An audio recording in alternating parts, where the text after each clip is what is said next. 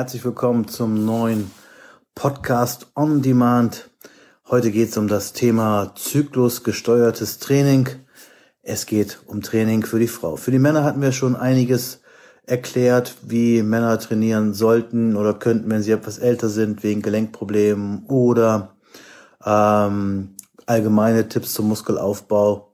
Und heute geht es mal um die Frauen. Die Frauen haben ja, wie ihr wisst, einen Zyklus. Und man kann, oder die Frau kann, wenn sie geschickt ist, ähm, ihr Training an den Zyklus anpassen, um mehr aus ihrem Training rauszuholen. Theoretisch kann man Muskeln aufbauen und gleichzeitig Fett abbauen, was der Mann so nicht kann. Die, bei der Frau wäre es möglich. Schauen wir uns einfach mal den Zyklus an. Der Zyklus besteht aus vier Phasen oder aus vier Wochen. Die erste Woche des Zyklus beschreibt noch die Blutung. Da steigt so langsam das Östrogen an. Es gibt Frauen, die haben da Schmerzen, die haben dann eher mit dem Training nicht so viel am Hut. Andere, denen macht das nichts aus. Und deswegen will ich da auch nicht drüber urteilen oder ich kann das auch so jetzt nicht nachvollziehen, äh, beziehungsweise nachempfinden natürlich, äh, weil ich keine Frau bin. Aber ich weiß, dass die Frau ab der zweiten Woche das Östrogen stark steigt und auch ein Hormon steigt, ein Release-Hormon steigt, das ist das LH-Hormon, das ist das luteinisierende Hormon und das produziert mehr Testosteron. Und das sollte jetzt die Frau hellhörig werden, wenn sie schon was vom Muskelaufbau gehört hat. Warum können Männer besser Muskeln aufbauen als Frauen? Richtig, weil sie mehr Testosteron haben. Und die Frau produziert auch Testosteron und gerade so ungefähr im zehnten, zwölften Tag des Zyklus. Das bedeutet für die Frau, dass sie im zehnten, zwölften Tag des Zyklus wirklich sehr schwer trainiert, da sich wirklich, ich sag mal, ähm, richtig anstrengend beim Training, Übungen macht, die schwere Übungen sind, Kniebeugen, Kreuzheben, was auch immer, wo man wirklich sehr viel Kraft braucht, die auch sehr viel Kraft benötigen und sehr viel Muskeln bewegen. Bedeutet also, in den ersten zwei Wochen des Zyklus hat die Frau vermehrt Östrogen. Und je nach Empfinden sollte man in den ersten zwei Wochen schweres Krafttraining machen, weil das Östrogen auch wichtig ist zum Muskelaufbau, genauso wie das Testosteron so dass man in der zweiten Woche den höchsten Peak hat jetzt von den Trainingsgewichten her und von den Übungen und in der dritten und vierten Woche dann nicht mehr. Fassen wir nochmal zusammen.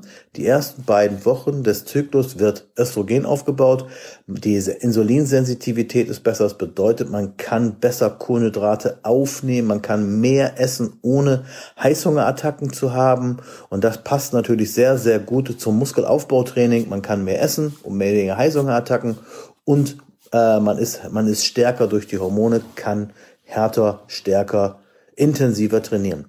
Dann kommt der Eisprung und dann fällt Östrogen normalerweise ab und dann steigt ein anderes Hormon an, das sogenannte Progesteron. Und das Progesteron ist so das Gegenteil vom Östrogen.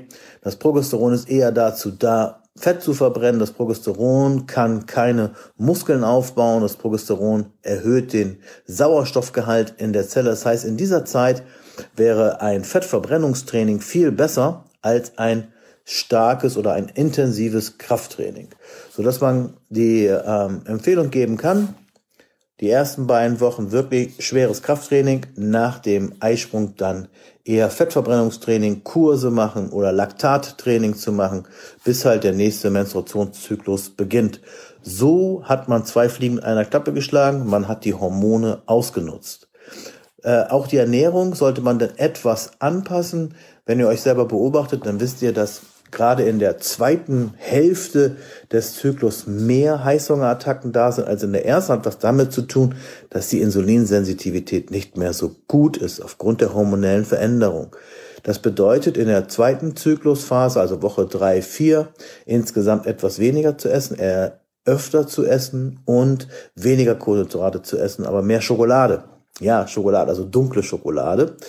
Da kann man ruhig jeden Tag ab in der zweiten Hälfte so 10, 20 Gramm essen, weil es auch wieder das Cortisol ein bisschen beruhigt und auch den Blutzuckerspiegel etwas beruhigt und diese Gelüste, die ganz normal da sind, auf süße Sachen beruhigen kann.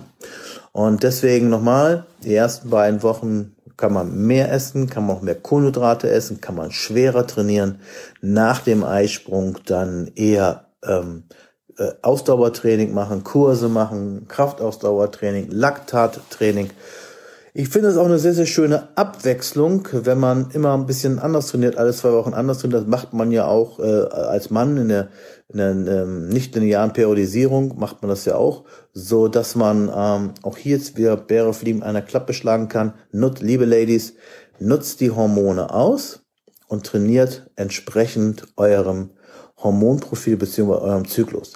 Diese Empfehlung gilt natürlich vorrangig für Damen, die nicht hormonell verhüten, die Damen, die hormonell verhüten und trotzdem noch einen Zyklus haben. Hm, da funktioniert es natürlich auch, da funktioniert allerdings nur bedingt. Und die Damen, die eine hm, Verhütungsmethode gewählt haben, wo sie überhaupt keinen Zyklus haben, in dem Sinn keine Menstruation, bei denen ist es so eine Sache, da wird es nicht funktionieren. Also man kann dann auf, auf Verdacht natürlich trainieren. Es macht immer Sinn, zwei Wochen so zu trainieren, zwei Wochen so zu trainieren. Das macht immer Sinn, aber gerade so für die Damen, die extra vielleicht die Pille abgesetzt haben, um besser Muskeln aufzubauen, die sollten so trainieren. Wenn ihr da Fragen zu habt, schreibt's gerne unten in die Kommentare. Es gibt auch extra dafür Trainingsprogramme und angepasste Ernährungsprogramme um halt wirklich effektiv zu trainieren und effektiv zu essen. Das ist natürlich für die interessant, die schon äh, etwas länger trainieren und wirklich Lust haben, alles zu geben. Für die anderen, die noch nicht so lange dabei sind, die sollten ganz normales äh, Training machen, erstmal sich so langsam ranführen und die Lust sollten sie wecken auf das Krafttraining, um ihren Körper zu spüren und zu merken, wie schön das eigentlich ist. In diesem Sinne herzlichen Dank fürs Zuschauen, Zuhören war, ich freue mich auf nächste Themen von, über, von euch. Bis dahin, schöne Zeit, frohe Weihnachten, Andreas Scholz.